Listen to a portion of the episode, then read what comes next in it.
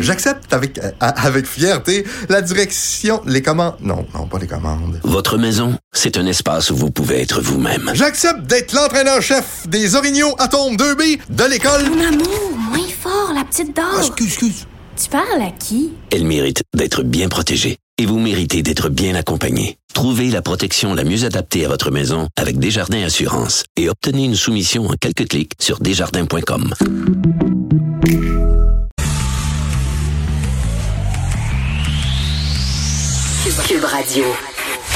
Bonjour, bienvenue à Cube Radio. Merci d'écouter Politiquement Incorrect. Je revendique le droit, même c'est un droit extrêmement important, de parler de choses superficielles et pas importantes.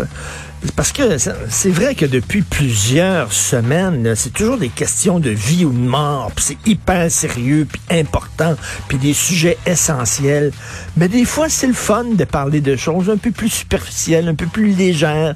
Ça fait aussi partie de la vie, par exemple, parce que vous savez, bon, on sait que c'est mes poils. Au mois de, de mois de mai, euh, on encourage les filles à se laisser pousser le poil sur les jambes et euh, sous les aisselles.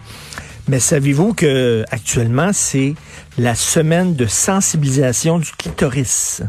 Alors euh, aux, États-Unis, c'est parti aux États-Unis il y a quelques années, c'est le Clitoris Awareness Week. Alors, où on encourage les filles à parler de leur clitoris, un organe méconnu, un organe qu'on garde tabou. Donc, c'est mon ami René Brisebois, René Brisebois qui est scripteur pour de nombreux humoristes, scénaristes et tout ça, qui a mis ça sur euh, son statut Facebook en disant, ben tiens, je ne savais pas que ça existait. Donc, le Clitoris Awareness Week. Si vous avez des histoires concernant votre clitoris, vous pouvez nous en faire part peut-être. Est-ce que vous lui donnez un petit nom? Hein, Est-ce que vous l'appelez d'un petit nom euh, gentil, votre clitoris? Comment il va ces temps-ci? Comment il se porte? Comment vous le traitez exactement? Donc, euh, ça a l'air qu'il y a des expositions sur le clitoris, euh, des toiles sur le clitoris. Bon, c'est la semaine du clitoris. Je le savais pas. Est-ce que, par contre, moi, je suis pour l'égalité homme-femme, vous le savez, est-ce qu'il y a la semaine de sensibilisation du gland? Euh, il faudrait peut-être, faudrait peut-être en avoir un. Ou euh, tiens, la semaine des testicules, ça pourrait être aussi intéressant. Est-ce que vous donnez des noms à vos testicules, monsieur? Est-ce que on pourrait, je sais pas, écrire des poèmes, des chansons, faire des expositions concernant notre notre partie intime? Donc le clitoris Awareness Week. Je sais pas si c'est officiel. Allez voir ça sur euh, Google. Mettez ça. C'est vraiment, c'est du 6 au 12 mai qu'on dit. Et ça existe depuis déjà quelques années. Texte dans l'actualité qui me fait un peu sursauter cette semaine. Les femmes font-elles de meilleurs leaders en temps de pandémie?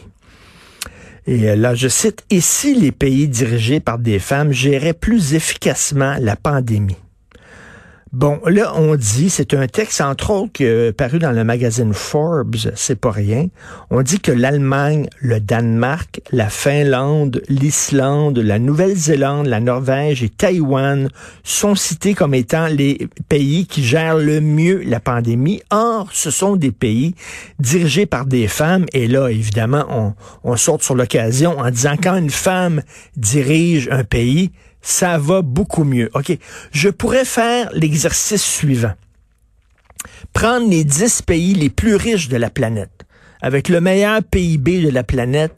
Et j'ai pas fait l'exercice, mais euh, ça se peut que ce soit rien des pays dirigés par les hommes. Alors, conclusion de ma grande étude scientifique, ça prend des hommes pour diriger l'économie, les femmes savent pas compter. Alors, si vous voulez que votre pays devienne riche, ça prend des hommes. Ou alors, je sais pas, mettons, euh, les pays où il y a le moins de taux de criminalité, tiens. Alors peut-être que c'est rien des hommes. Alors ça prend des hommes. Pour... C'est quoi cet exercice-là? Je ne peux pas croire qu'en pleine pandémie, on continue avec cet exercice de l'idéologie de la politique identitaire, de découper le monde en petites tranches. Je vois ça, moi, c'est grâce aux femmes que le système de santé tient debout. C'est grâce aux immigrants que le système de santé tient debout.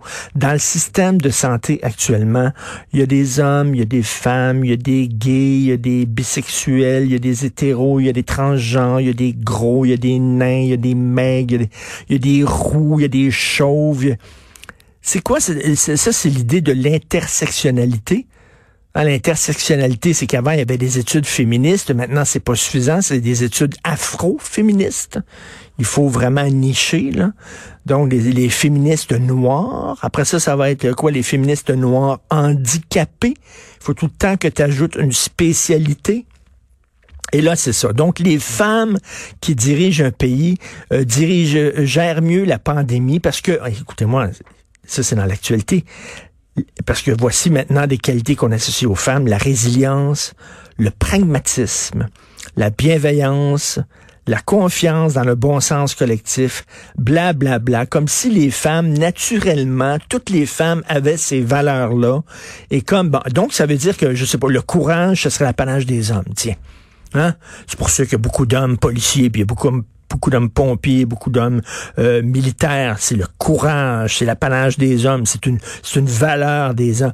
La compétition, la réussite, l'ambition, ça c'est masculin. Et euh, la gentillesse, la complaisance, c'est féminin. C'est débile. C'est débile. Je connais des femmes qui ne sont pas complaisantes, qui ne sont pas euh, euh, euh, pragmatiques, qui, puis je connais des gars qui ne sont pas courageux, qui sont qui sont pas fonceurs, qui manquent d'ambition. C'est débile d'associer des, des valeurs à certains sexes. C'est de l'essentialisme. Est-ce que vous aimeriez ça qu'on dise ah oui mais euh, oui il y a certaines valeurs négatives qui sont vraiment typiquement féminines. Et c'est drôle parce qu'on souligne toujours là, le travail des, des femmes dans le milieu de la santé, le travail des... Ben, jamais le travail des hommes. Là. On dit pas, hey, regardez, là, les pompiers, c'est surtout des hommes, c'est fantastique. Bravo, les gars. Bravo, vous êtes là. Les policiers, c'est surtout des hommes. Bravo. Vous nous protégez contre le crime. Non, on souligne pas ça, le travail des hommes. Mais quand soudainement, il y a davantage d'âmes, de femmes dans un, dans un métier, ah là, c'est grand. C'est grâce aux femmes. C'est grâce aux femmes. C'est sûr, c'était des hommes dans le système de santé, ça craquerait partout. Ça serait épouvantable. J'imagine que c'est à cause des hommes qu'il y a tant de problèmes dans les CHSLD. Puis là, ça a pris des femmes pour que... Vraiment, là, je ne suis pas capable de cette théorie là, de, de la politique identitaire qu'on applique en temps de pandémie. Vous écoutez politiquement incorrect.